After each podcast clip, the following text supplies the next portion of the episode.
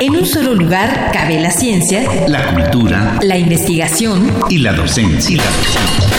En un solo espacio radiofónico te enteras de lo más relevante de nuestra universidad, nuestra universidad.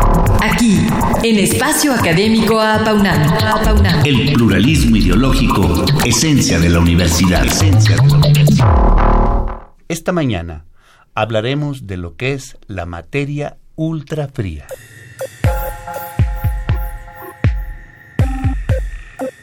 Nuestro especialista invitado es el doctor Jorge Amin Semán Arutinian, investigador asociado C de tiempo completo, responsable del Laboratorio de Materia Ultrafría, el primer laboratorio de gases cuánticos en México, y que pertenece al Instituto de Física de la UNAM.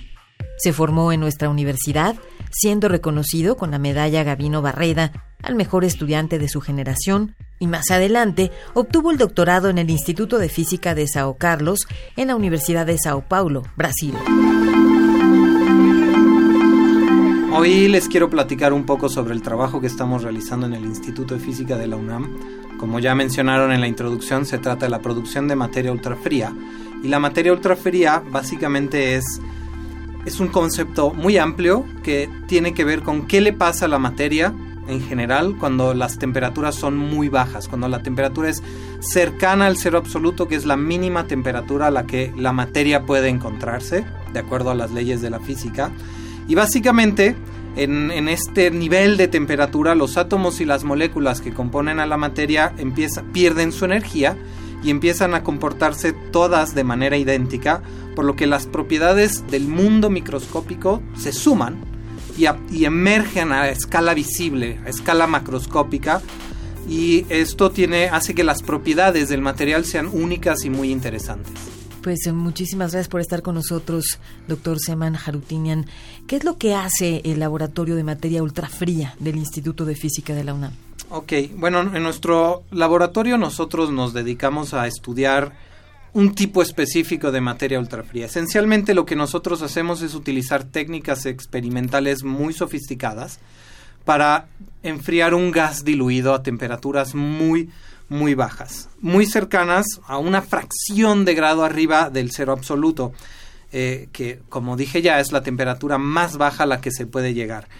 Eh, estas temperaturas son, son tan bajas que hasta donde se sabe no hay ningún lugar en el universo en donde puedan ocurrir de manera natural y por eso nos aventuramos a decir que las temperaturas más bajas de todo el universo están en nuestro planeta, en la Tierra, en laboratorios como el que tenemos en el Instituto de Física. Para ir entendiendo todos juntos lo que hacen, ¿qué es el concepto físico de temperatura?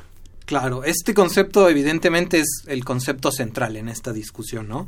Entonces, por supuesto, todos tenemos una noción muy intuitiva de qué es la temperatura es algo que nos dice qué tan frío o qué tan caliente está algo, ¿no? Entonces, por ejemplo, hoy es un día frío, ¿no? Pero, por supuesto, esto es un poco ambiguo y una de las tareas de la física es definir de manera muy clara, muy objetiva, qué son, qué son estos conceptos, como la temperatura. Entonces, la temperatura está asociada al movimiento de los átomos o las moléculas o los constituyentes de la materia. Entonces, Básicamente, temperatura y la energía de movimiento están relacionados. La temperatura es una medida de cuánta energía de movimiento, como que, con cuánta energía se agitan los átomos que, que componen a la materia. Entonces, básicamente, pues imaginemos nuevamente un gas, eh, que es el sistema que vamos a estar discutiendo hoy, que está dentro de una caja, de un recipiente, y entonces los átomos se están moviendo de manera aleatoria en direcciones en todas las direcciones, rebotan entre ellos, rebotan con las paredes del, del recipiente. Básicamente, si, este, si esta agitación es muy grande, decimos que la temperatura es alta. Si se mueven más despacito, diremos que la temperatura es más baja. Entonces, de manera eh, resumiendo, la temperatura está asociada a la velocidad y a la energía con la que se mueven los átomos.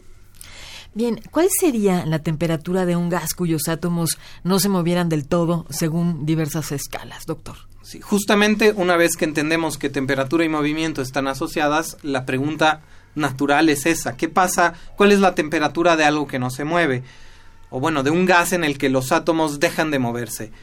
La física tiene una respuesta a esa pregunta. Esa temperatura correspondería a, en la, en la escala de grados Celsius, que es la que usamos usualmente, a menos 273.15 grados Celsius. ¿no? Es una temperatura muy muy baja eh, y es la temperatura en la que los átomos dejarían de moverse. La física nos enseña que los átomos no pueden dejar de moverse, pueden moverse muy lentamente, lo que significa que es imposible llegar a esa temperatura, pero nada nos impide acercarnos tanto cuanto podamos.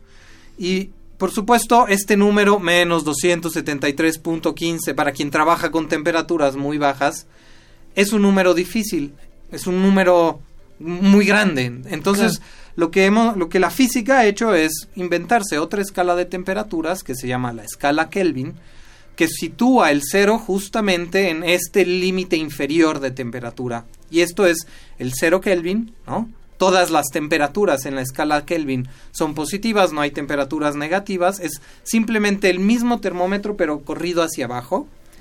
Y es a esto lo que llamamos eh, cero absoluto. De manera que el cero absoluto es la temperatura más baja permitida por las leyes de la física y es en este en este límite en donde trabajamos.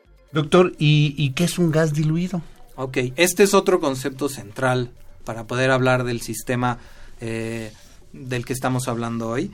Un gas diluido es, así como el nombre lo dice, es un gas muy tenue, es un gas muy, este, muy ligerito. Esencialmente lo que está ocurriendo es que los átomos y las moléculas que componen al gas, en un gas diluido, están muy lejanas. Nosotros lo que sabemos es que por ejemplo, si enfriamos vapor de agua, eventualmente el vapor se licúa y se hace líquido. Si seguimos enfriando, se vuelve sólido. A nosotros nos interesa llevar al gas a una temperatura muy cercana al cero absoluto, entonces, pero no que, pero queremos que se mantenga en estado gaseoso.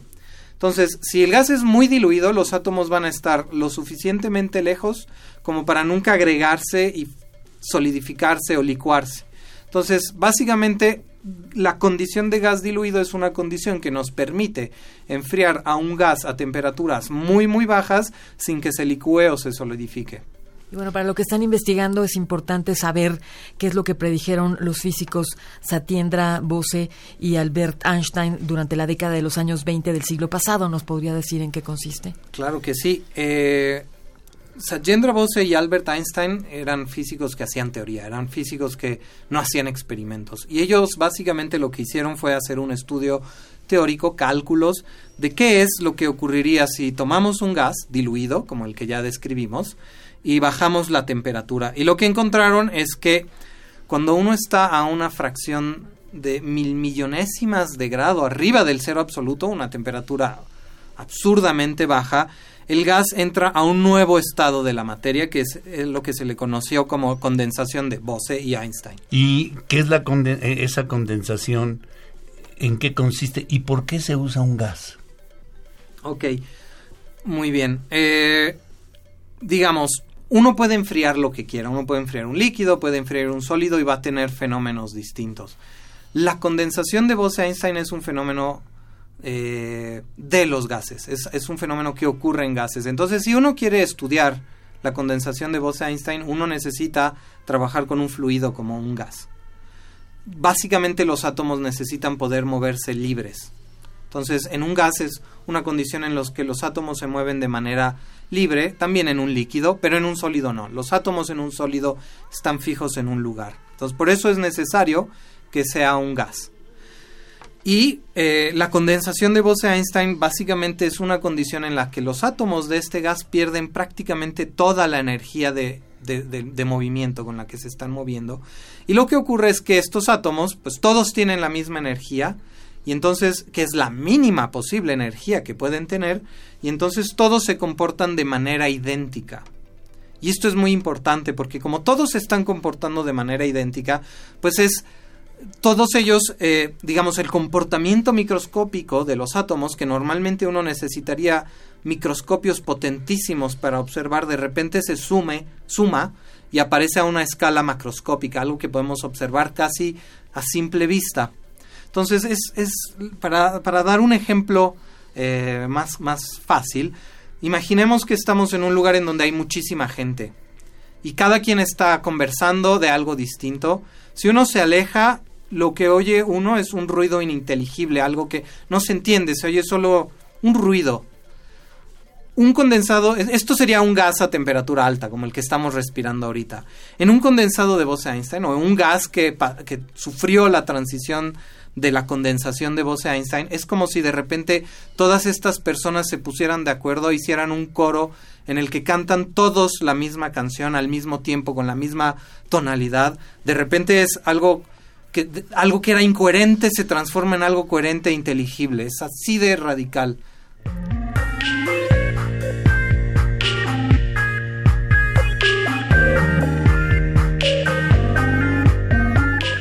Los retos que enfrenta este campo de estudios son, son varios. Por un lado está el reto técnico, uno necesita una tecnología muy avanzada para lograr estas temperaturas tan bajas. Estas, estas técnicas son costosas, entonces es, hay un reto económico, hay que conseguir recursos para poder montar eh, este tipo de experimentos. Esto solo es posible en, en instituciones de investigación como una universidad pública. Por supuesto hay retos asociados a la formación de recursos humanos que sean capaces de eh, operar este tipo de experimentos y extraer conocimiento de ellos. Entonces, la parte de, formación de estudiantes es un reto muy importante y es una responsabilidad muy grande. Y finalmente decir que este tema de investigación es un, tema muy actual y hay una fuertísima eh, competición internacional para hacer descubrimientos y entender cosas nuevas que hace que sea, además luchamos contra el tiempo.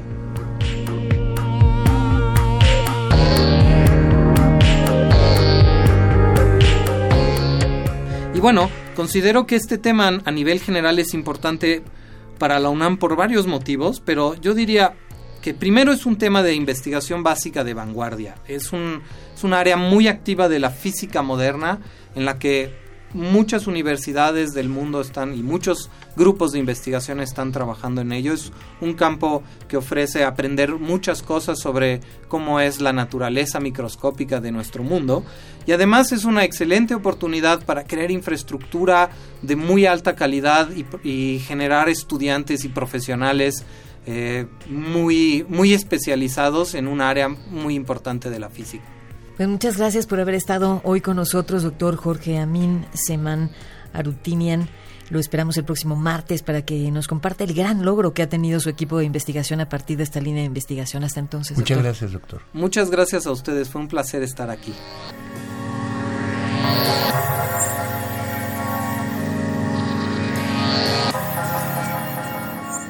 Participamos en la elaboración de este programa, en la realización y postproducción Oscar Guerra, el guion de Sabrina Gómez Madrid y en la operación técnica nuestro compañero Ricardo Pacheco. Coordinación de la serie, licenciado Francisco Guerrero Langarica. A nombre del equipo de trabajo, nos despedimos de ustedes al micrófono, mi compañero Ernesto Medina y quienes habla Sabrina Gómez Madrid, quienes agradecemos su atención y los invitamos a participar en este espacio a través de nuestro correo electrónico, en el que con gusto atenderemos sus sugerencias y opiniones. Todo con minúscula y doble A al inicio, a paunamarroba, correo.unam.mx. Los esperamos el próximo martes a las 10 de la mañana, aquí, en Radio UNAM. Experiencia sonora. En un solo lugar cabe la ciencia, la cultura, la investigación y la docencia. En un solo espacio radiofónico te enteras de lo más relevante de nuestra universidad, nuestra universidad. Aquí, en Espacio Académico Apaunam. El pluralismo ideológico, esencia de la universidad. Esencia de la universidad.